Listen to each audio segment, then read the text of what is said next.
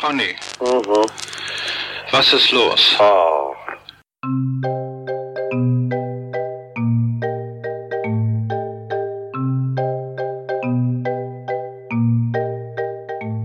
Der 25. April 1983 ist einer der wichtigsten, spannendsten, absurdesten und skurrilsten Tage der deutschen Pressegeschichte. Der Tag, an dem der Stern die Hitler-Tagebücher vorstellt. Nur kurze Zeit später stellt sich heraus, die Bücher sind Fälschung und der Stern ist einem riesigen Betrug aufgesessen. Wie konnte das alles passieren? Was wusste der Reporter Gerd Heidemann? Wie konnte der Fälscher Konrad Kujau so lange damit durchkommen? Wo sind die 9,3 Millionen Mark, die der Verlag für die Bücher gezahlt hat? Wir sprechen mit Zeitzeugen, mit Experten, mit Sammlern. Wir haben die echten falschen Tagebücher wieder aus dem Tresor geholt und gelesen. Und wir hören exklusive Originalaufnahmen der Telefonate zwischen Gerd Heidemann und Konrad Kujau. Noch nie wurde dieser Fall mit so viel authentischem Material, mit diesen Dokumenten der Zeitgeschichte aufgerollt. Mein Name ist Malte Herwig und das ist Faking Hitler, die wahre Geschichte der gefälschten Hitler-Tagebücher.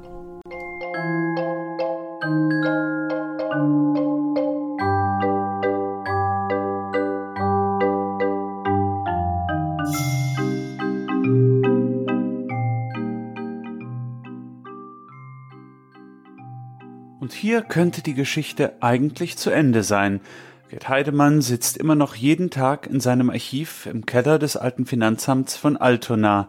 Das Sammeln und Sortieren der Geschichte, das Abheften und Wegstellen, das Zusammenfügen unzähliger Daten und Details, es scheint ihm Halt zu geben. Eine Lebensaufgabe, der er sich voller Disziplin widmet.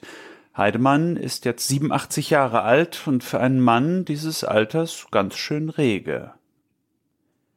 Konrad Kujau starb am 12. September 2000 an Magenkrebs. Beerdigt wurde er in Löbau in seiner sächsischen Heimat. Auch nach seinem Tod fehlt von den Millionen jede Spur. Hatte er das Geld versteckt, vielleicht auf einem ausländischen Konto unter falschem Namen? Kujau-Experte Mark Oliver Boger erzählt von den Tagen, nachdem der Tagebuchskandal aufgeflogen war. Kujau war zunächst ins österreichische Dornbirn geflohen, um sich kurz darauf an der Grenze der Polizei zu stellen. Da habe ich ja auch Unterlagen über diese Flucht nach Dornbirn. Die hat er zusammen eingetreten mit seiner Bekannten Maria Modric. Seine Lebensgefährtin, die Edith Lieblang, kam dann ersten Tag später nach. Und er wollte die Polizei auch unbedingt wissen. Die Maria Modric ist ja dann auch vernommen worden. Welches Gepäck hatte Kujau denn überhaupt dabei? Und äh, die hat den Koffer gekannt, ein kleiner roter Koffer, da war dann nur Unterwäsche von Koja drin und eine Zahnbürste und so weiter, Sachen, die man eben kurz braucht für eine Nacht. Da wurde natürlich auch untersucht, was hat Kuya da uns getrieben. Die waren zuerst im Hotel, das war denen dann zu unsicher, weil sie ja schon äh, gesucht wurden. Und dann sind sie zu den Eltern gegangen von dieser Maria Modric in die Wohnung. Und haben dann eben ja, die, die Zeit irgendwie totgeschlagen, sind auch mal rübergefahren in die Schweiz nach St. Gallen. Er hat dort wohl auch telefoniert. Und ähm, da war jetzt eben immer der Verdacht, dass er das Geld eingezahlt haben könnte in die Schweizer Bank auf so ein Nummernkonto. Das ist natürlich alles noch möglich. Und Kuja hat ja immer gesagt, ähm, schmeißt mal nichts weg, wenn ich tot bin. Da äh, war das doch eine große Überraschung auf euch. Aber diese Überraschung ist jetzt nicht eingetreten. Das Zeug ist alles weggeschmissen worden. Im größten Teil. Ich habe einen Teil davon. Ich habe jetzt auch geguckt und gesucht mal, aber ich habe jetzt diesbezüglich überhaupt keine Hinweise gefunden. 1988 kam Kuja aus dem Gefängnis. Er eröffnete zwei Galerien in Stuttgart und ein Restaurant. Er malte Plakate, entwarf Porzellanteller und Etiketten für Wein- und Sektflaschen. Er gab Malunterricht für Kinder und brachte sogar ein Kochbuch heraus. Heute sind Kujau-Fälschungen sehr begehrt. Was meint Mark Oliver Boger? Wollen die Leute betrogen werden? Nee, betrogen werden wollen sie nicht. Sie wollen äh, in ihren Träumen bestätigt werden. Natürlich äh, macht man natürlich e-, etliche Zugeständnisse. Das Träumen ist immer wichtig, Traumerfüllung ist auch wichtig. Und wenn es dann jemanden gibt, der das machen kann, wie zum Beispiel der berühmte Antiquitätenhändler Konrad Kuja, der eben in der Lage ist, diese Träume zu besorgen und zu erfüllen, ja, dann ist doch alles gut. Dann zahlt man sogar auch mal Geld und Lehrgeld.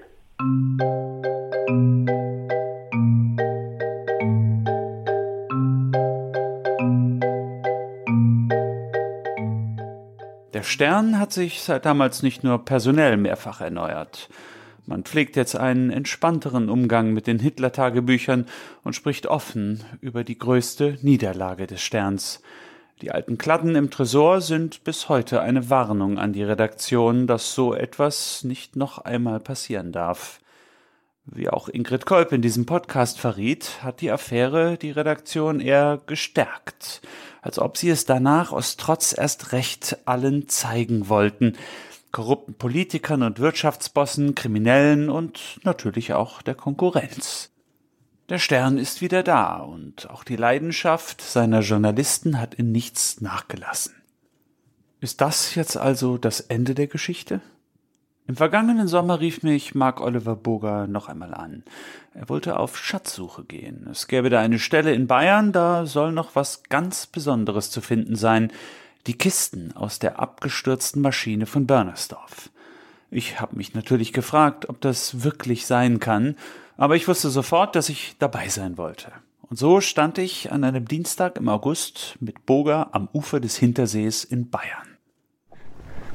Was erwarten Sie denn, was wir da oben finden könnten? Naja, es gab ja im Stadel des Alpenhof vom Herrn Bartels, er hat es ja gesehen, ähm, Kisten, teilweise aus Metall, teilweise aus Holz, mit der Aufschrift Geheime Reichssache, mit entsprechendem Adlermotiv drauf. Und äh, diese Kisten waren über Nacht verschwunden. Es wurden auch keine Lkw-Geräusche gehört, also abtransportiert wurde es nicht für Lkw, sodass man annehmen kann, dass die in der Umgebung versteckt wurden, in vorbereitete Gruben.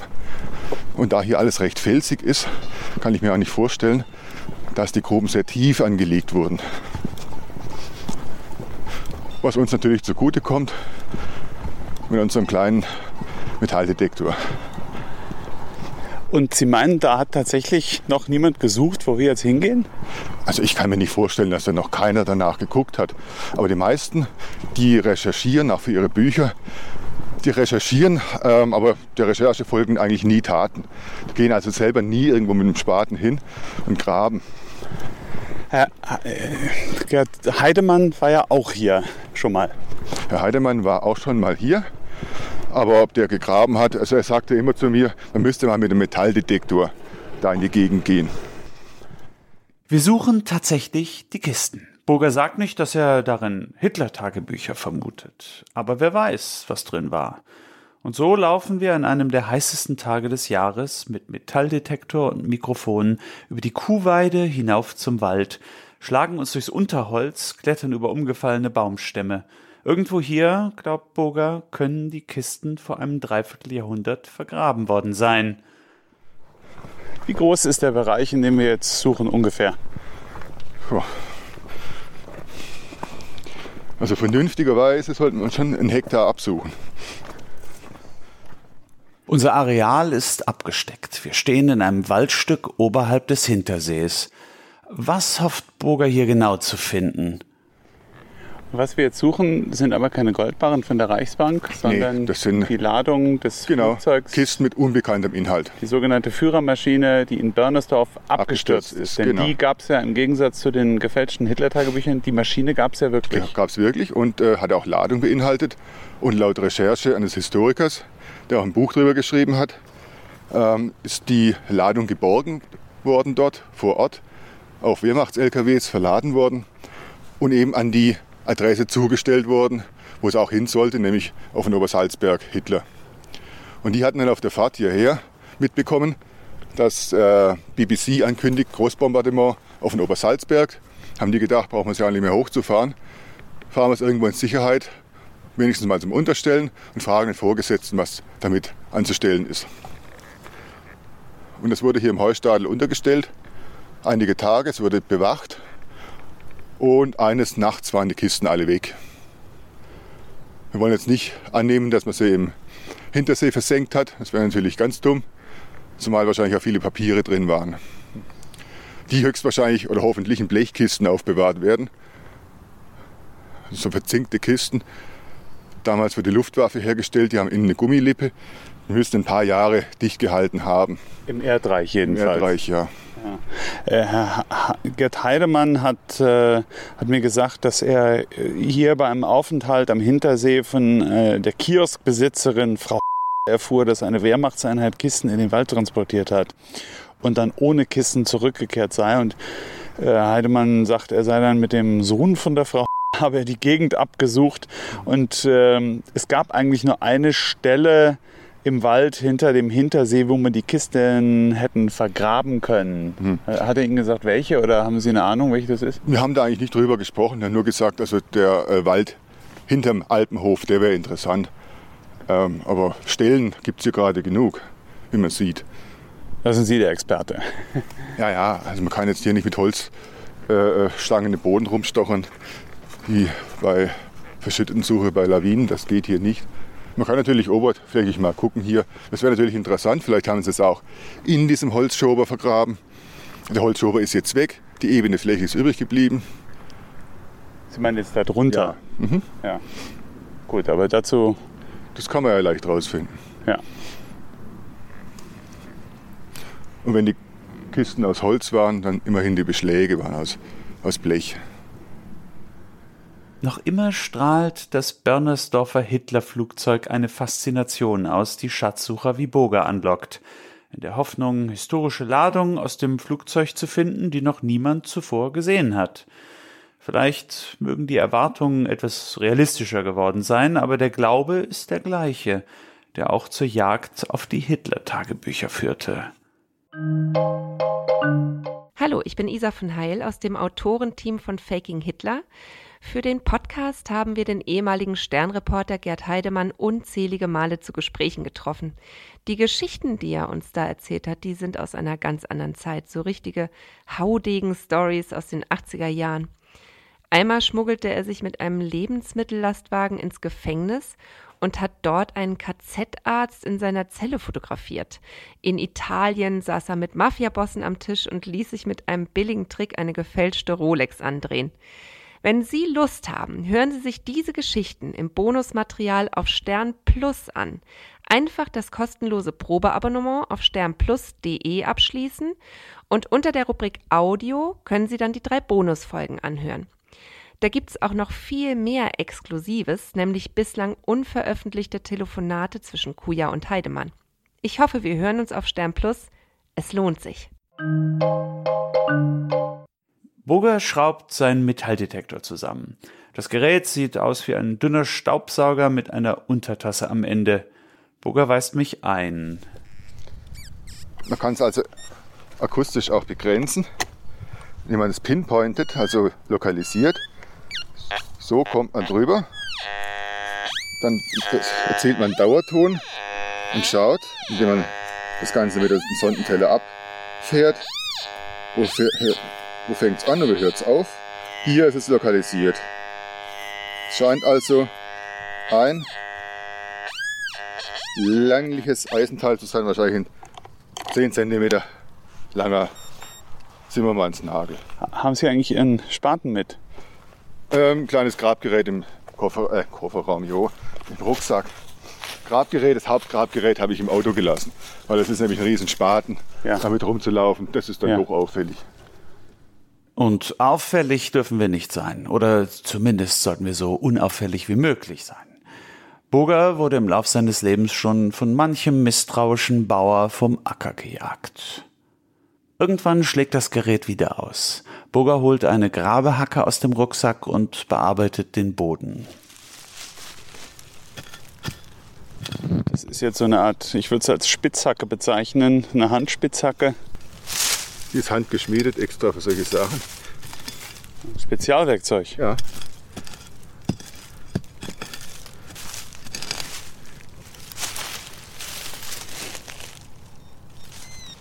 Na, wir haben es ausgebuddelt. Müssen wir mal hören. Das ist nicht. Das ist nicht. Dass das so unsichtbar ist. Hier ist es drin. In, in Ihrer Hand Ja. jetzt in diesem Ah, hier. Erdklumpen. Eine Münze. Eine alte Münze gefunden. Sieht nicht sehr alt aus, das heißt, wir können sie ein bisschen reiben. Es darf nie mit Spucke an Sachen rangehen, aber die sieht sehr modern aus. Ja. Reichspfennig. Adler, Hakenkreuz drauf. Oder? Ganz schön hartnäckig der Dreck hier. Ist auf jeden Fall schon mal ich nehme da noch mal Tuch. Das 10. Jo.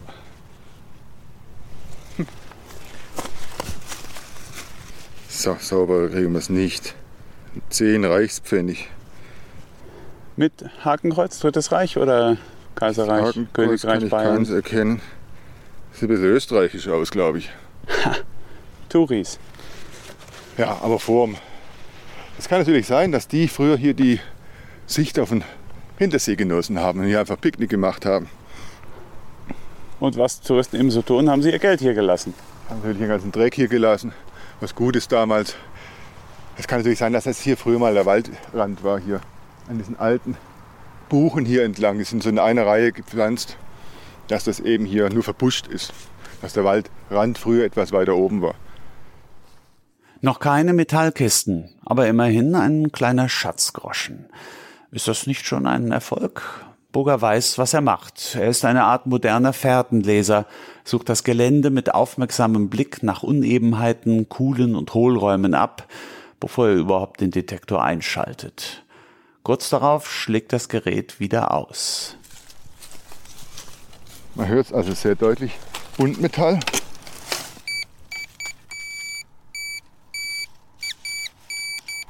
Auch relativ weit oben. Ich kratze mal. Wird ja jetzt nicht gerade Ehering von Eva sein.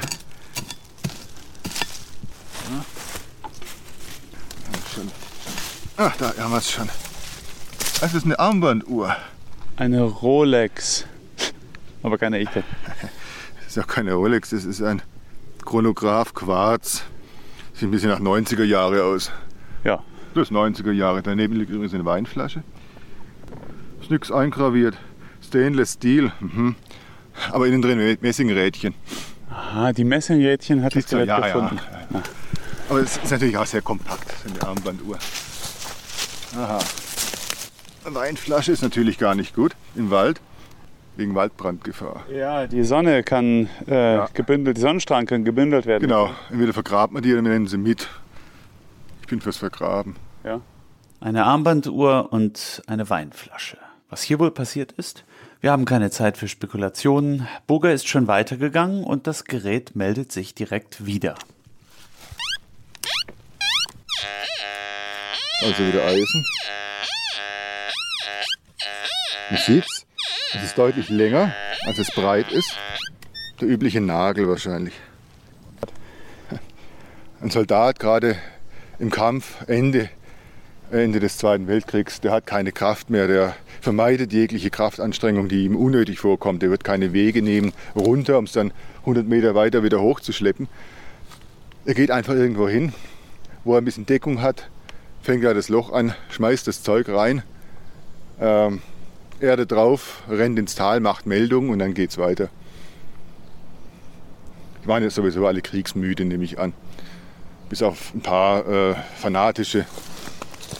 Aber man darf ja nicht vergessen, es sind ja keine Berufssoldaten, es sind ja rekrutierte äh, Freiwillige gewesen. Nicht Freiwillige, Zivilisten. Also hier ist wahrscheinlich nie gegraben worden, so wie es aussieht. Da haben wir ein kleines Buntmetallsignal hier. Das graben wir doch mal kurz aus, das liegt da nicht so tief. Erde anlockern. Liegt noch drin.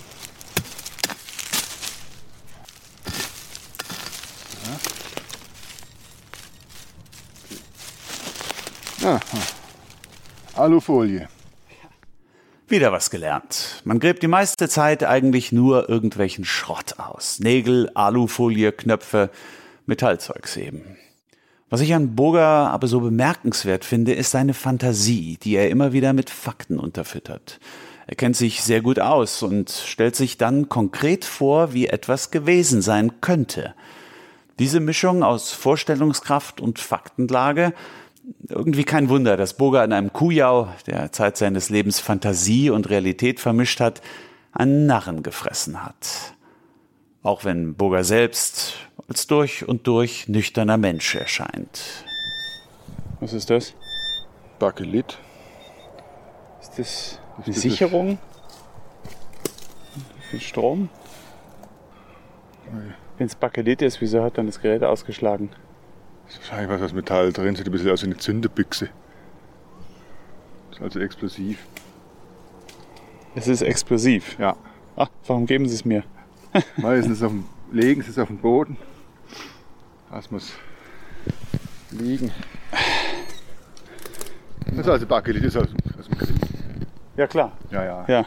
Bakelit ist ja das Material, aus dem die Initialien FH auf dem Hitler-Tagebuch leider nicht waren. Nicht wahr, nein, das ist aber Ja. aus Plastik. Genau, das war Plastik. Haben Das hier ist echtes Bakelit. Echtes Bakelit. Ja, ja das. Natürlich, der Beweis, der hier war, wie er macht. Abgesehen davon, dass mir Burger etwas Explosives in die Hand gedrückt hat, bleibt unsere Suche erfolglos. Bakelit, ein Kunststoff, der schon 1905 entwickelt wurde, eine Münze, eine Uhr. Wir finden nichts Verwertbares. Deswegen frage ich vorsichtshalber nochmal nach. Sind Sie überhaupt sicher, dass hier überhaupt was vergraben wurde? Sicher bin ich mir nie. Ja, sicher bin ich mir dann, wenn ich es gefunden habe. So ist es nur eine Vermutung. Ja. Einfach eine, eine, ja, eine Kombination aus Gegebenheiten. Na gut, es wäre auch zu schön gewesen.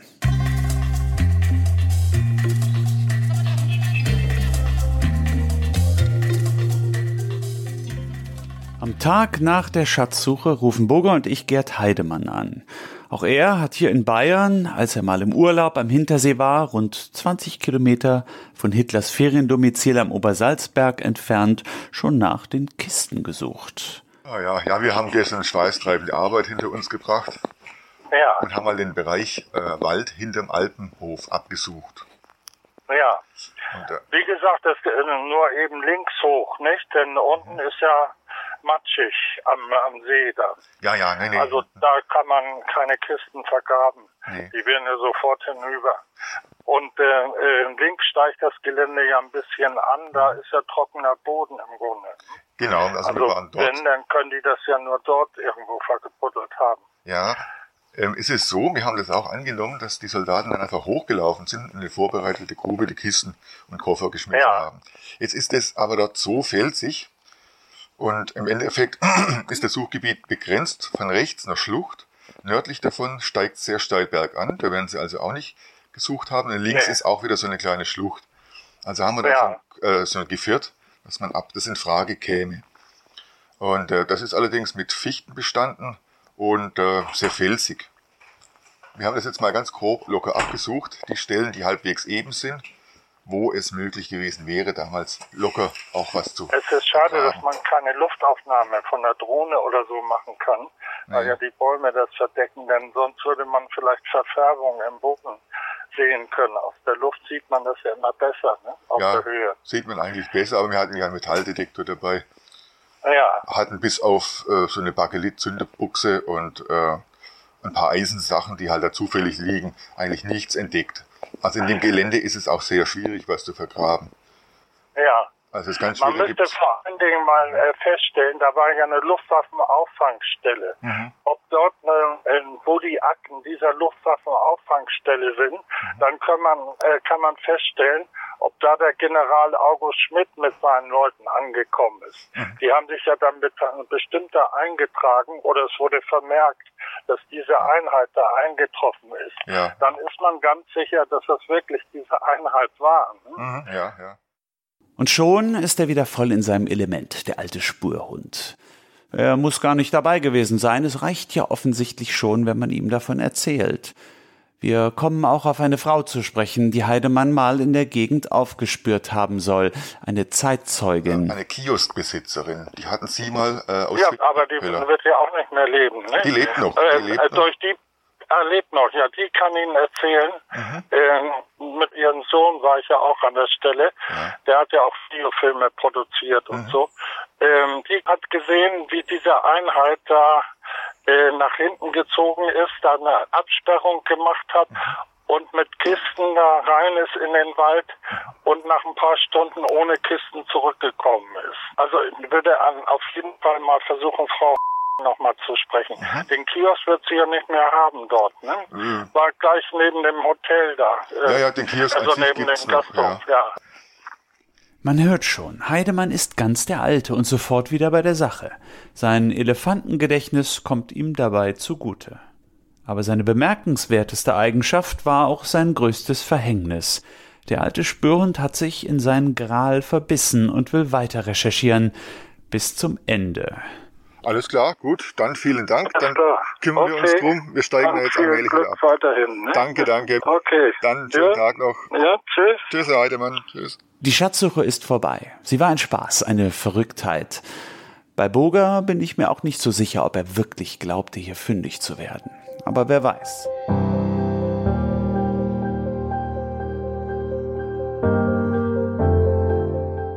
Geschichte ist überall. Und sie holt auch mich bald ein. Direkt am Hintersee liegt der Alpenhof, ein gutbürgerlicher Gasthof. Hier übernachte ich während der Recherche. Die Einrichtung ist rustikal und gemütlich. Manches, wie die Toiletten auf meinem Flur, stammt noch aus der Zeit des Zweiten Weltkriegs. Und plötzlich bin ich nur einen Handschlag von Hitler entfernt. In der gemütlichen Jägerstube treffe ich Gerd Bartels, den alten Wirt des Alpenhofs. Als kleiner Junge von etwa vier Jahren begegnete er das erste Mal Hitler. Der war dort mehrmals zu Besuch, bei seinem Freund und ehemaligen Vorgesetzten im Ersten Weltkrieg, Isidor Weiß, dem Onkel von Bartels. Und bei einem dieser Besuche wurde ein Foto gemacht, das Bartels bis heute beschäftigt. Darauf steht er in Lederhosen neben Hitler, der seinen rechten Arm um ihn legt und freundlich lächelt. Der kleine Gerd lächelt nicht, sondern steht stocksteif mit den Händen in den Hosentaschen was die Alpenhof-Propagandaabteilung nicht daran hinderte, das Bild prominent in der Gaststube zu präsentieren und auch als Postkarte zu verbreiten. Jedenfalls vor 1945. Und wie war das für Sie, Hitler zu treffen? Ja, für uns war das eher unangenehm, weil wir uns immer umziehen mussten. Nicht? Und wir hatten die Kinderschwester, die war so fromm, die war so Nazi-bezogen. sagte, zieht sich um, der Führer kommt, dann muss man so waschen, für mit Waschlappen ins Gesicht und ein neues Hemd anziehen. Und dann sagt sie, jetzt wenn er kommt und du gehst hin, dann sagst du, heil mein Führer. Gell? Und ich habe Grüß Gott gesagt. Er war so freundlich zu uns, ja, ja, schon, ja. Arische Kinder liebte er. Ne? Hat er irgendwas Bestimmtes zu Ihnen gesagt? Erinnern Sie sich noch an einen? Ja, wie wir so hin sind, sagt er, was willst du für einen Kuchen essen? Ne? Dann sage ich, einen Apfelkuchen. Ja, sagt er, na, esse ich auch einen Apfelkuchen. Er hat einen Apfelkuchen bestellt und mir auch einen Apfelkuchen, Kakao und er hat Kaffee oder, oder Tee oder was er getrunken, weiß ich nicht. Und dann hat er mich gefragt, was ich mal werden will, nicht? Dann sage ich, das weiß ich noch nicht, nicht? Dann sagt der Dr. Todd, der saß daneben, der Autobahnmann da, nicht? Der sagt, ach, das wird bestimmt mal ein Erbhofbauer, nicht? Und auch Kisten mit einem Reichsadler will er als Kind in der Nähe des Hofs gesehen haben. Die aus der abgestürzten Maschine? Geheime Reichssache? Stand drauf, ja. Ja. Und so ein Adler war drauf, so ein großer Adler. Und was haben Sie da gedacht, als Sie es Ja, gesehen wir haben? wussten nicht, was, wir wollten, wir wollten reinschauen, wir sind nicht durchgekommen, weil überall die Wachen drum waren. Nicht? Und zuerst haben sie uns haben sie nichts gesagt, aber dann haben sie uns scheinbar verscheucht. Dann, nicht? Und als Hitlers Postkartenjunge ist Bartels heute weltweit gefragt. Äh, ich habe gehört, Sie bekommen immer noch äh, Briefe aus Amerika mit Bitten um Autogramme. Ja? Ja, da schicken sie die Bilder, die Hitlerbilder dann. Und dann schreiben die dazu, ja, wir sind, wir, wir sind geschichtlich interessiert und so weiter und am dritten, Zweiten Weltkrieg und so weiter ich soll ein Autogramm schicken. Du dann schreibe ich das und schickst denen zurück. Also dann machen sie ein Autogramm auf das Bild von ja, ja. Ihnen als kleiner Junge mit Adolf Hitler. Wieder zurück. Gestern habe ich erst wieder zwei weggeschickt.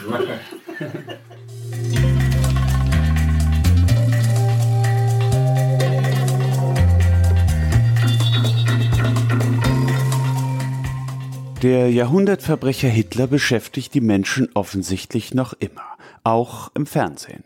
Hitlers Wunderwaffen, Apokalypse Hitler oder Eva Braun, Leben und Sterben für Hitler. Für einen lange Toten scheint dieser Hitler ziemlich lebendig. Auch den schwunghaften Handel mit Hitler-Memorabilien gibt es nach wie vor. Das System funktioniert ein bisschen wie bei Reliquien. Alles, was Hitler bemalt, bekritzelt oder auch nur befummelt hat, scheint in den Augen mancher Menschen immer noch Adolfs Aura auszustrahlen. Die Interessenten sollen heute neben Amerika vor allem aus China, dem Iran und der arabischen Welt kommen. Im Januar 2019 kündigte ein Auktionshaus in Nürnberg die Versteigerung eines regelrechten Hitlerhorts an. 31 Zeichnungen und Aquarelle, eine Tischdecke, ein Korbsessel und eine Vase mit Gorch-Fock-Motiv. Allein kurze Zeit später stand die Staatsanwaltschaft vor der Tür und beschlagnahmte einen Großteil der Objekte wegen Betrugsverdachts. Experten zufolge sind bis zu 98 Prozent aller Werke mit Hitler-Signatur Fälschungen. Konrad Kujau hat fleißige Nachahmer gefunden.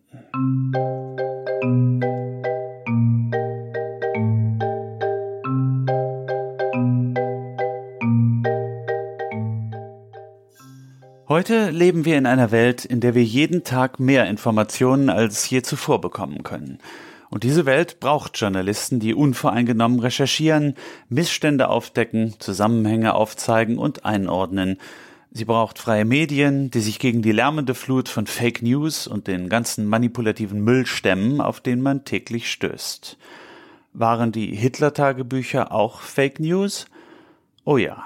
Kujau hatte mit großem Aufwand gefälscht, hingebungsvoll eine Herkunftsgeschichte konstruiert, mit dem Ziel, alle Welt zu täuschen und sich dabei selbst kräftig zu bereichern. Ganz am Ende, jetzt, mehr als 35 Jahre nach einem der größten Presseskandale der deutschen Geschichte, nach Prozessen, Filmen, Büchern und ja, auch nach diesem Podcast, ist es doch verwunderlich, wie wenig Verbitterung bei den Teilnehmern herrscht. Manchen wurde übel mitgespielt, und doch scheint niemand nur schlecht über Kujau und sein Husarenstück zu sprechen. Im Gegenteil. Bei einigen schwingt fast ein bisschen Bewunderung mit. Wir haben uns mehr als ein Jahr mit den Tagebüchern beschäftigt, haben hunderte Originalbänder angehört, Dutzende Zeitzeugen befragt, wir haben Unterlagen gewälzt und mit Gerd Heidemann in seinem Archiv gewühlt. Gerd Heidemann hat von 1980 bis 1983 auf mehr als 400 Tonbändern seine Recherche der Hitler-Tagebücher dokumentiert. Darunter Dutzende Stunden der Telefonate mit Konrad Kujau alias Conny Fischer. Diese Originaltonbandaufnahmen sind fast 40 Jahre alt. Auf einer dieser Kassetten fanden wir ein Gespräch aus dem Jahre 1982. Da plaudern zwei Freunde, Conny und Gerd, scheinbar in bestem Einvernehmen. Wie geht's sonst so? Schlecht, ich hab so einen Magen. Ja, ich merk schon an deiner Stimme. Du. Ja, ja. Magenschmerzen oder? Magenschmerzen.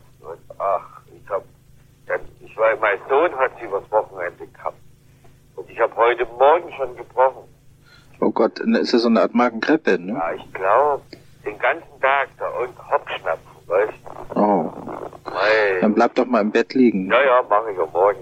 Wenn es mir nicht besser geht, bleibe ich da. Auch. Ja. Ja, ja, weil ich soll jetzt am Donnerstag wieder anrufen. Ja. Weil morgen sind sie nicht da. Und Mhm. am Donnerstag soll ich anrufen, da können sie mir akutes sagen. Ja.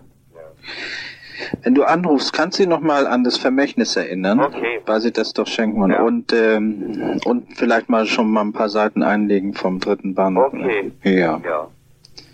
Gut. Das tut mir leid, dass du dich so schlecht Ach, fühlst. macht nichts. Macht nichts. Nö, weil der, weißt, ich habe mich sowieso gewundert, der fing da auch am, am Samstag hier an. Ja, das ist ja ansteckend dann. Ne? Ja, da habe ich noch einen Unterberg gegeben, da fing der nämlich auch an zu brechen. Ja. Und die ganze Nacht ist er gerannt. Und ich, mir geht's, ich sag dir, Ja, oder habt ihr was Gemeinsames gegessen? Kartoffelsalat oder irgendwas? nee, Mayonnaise? nee, Nicht. nee, nee, nee, ich habe jetzt gerade Pfefferminztee. was. Was hast du? Pfefferminztee, Ja, das ist ja, ja, ja, gut. der bläst durch. Ja. Gerd Heidemann zahlte einen hohen Preis. Er gilt in der Branche als Geächteter. Das lenkt aber ab von unseren eigenen Fehlern und Selbstzweifeln. Der Scoop, die ganz große Exklusivgeschichte, ist eigentlich das Ziel eines jeden Journalisten. Hartnäckigkeit, Ausdauer, Neugier, diese Dinge liegen im Wesen von Journalisten. Keine Frage. In diesem Punkt ist Heidemann einer von uns. Was bleibt nun von den Hitler-Tagebüchern? Ein Lehrstück, eine Lektion in Demut, eine Erinnerung an die journalistischen Tugenden, Sorgfalt, Skepsis und Unabhängigkeit. Und eine Warnung. Man darf sich auf der Jagd nach Sensationen nie von Wunschdenken leiten lassen. Es bleibt auch die Geschichte einer fatalen Männerfreundschaft, die von Anfang an gelogen war. Ein Verrat an der Wahrheit, ein Vertrauensbruch. Es bleibt die aberwitzige Geschichte der gefälschten Hitler-Tagebücher. Gut, Con, dem will ich dich auch nicht länger stören. Nee? Ich melde mich, sobald ich etwas höre, melde ich mich sofort. Ja, ist gut. Ich dachte nur, weil ich immer unterwegs war und Gina war auch nicht da. Die kam gerade auch mit mir eben zusammen zurück. Nee, ich melde mich sofort. Ja, dann gute Besserung. Danke. Hm, Und grüß Edith schön. Ne? Danke, Ja, ebenfalls. Beste Grüße. Dankeschön. Ja, wiederhören. Wieder- Tschüss.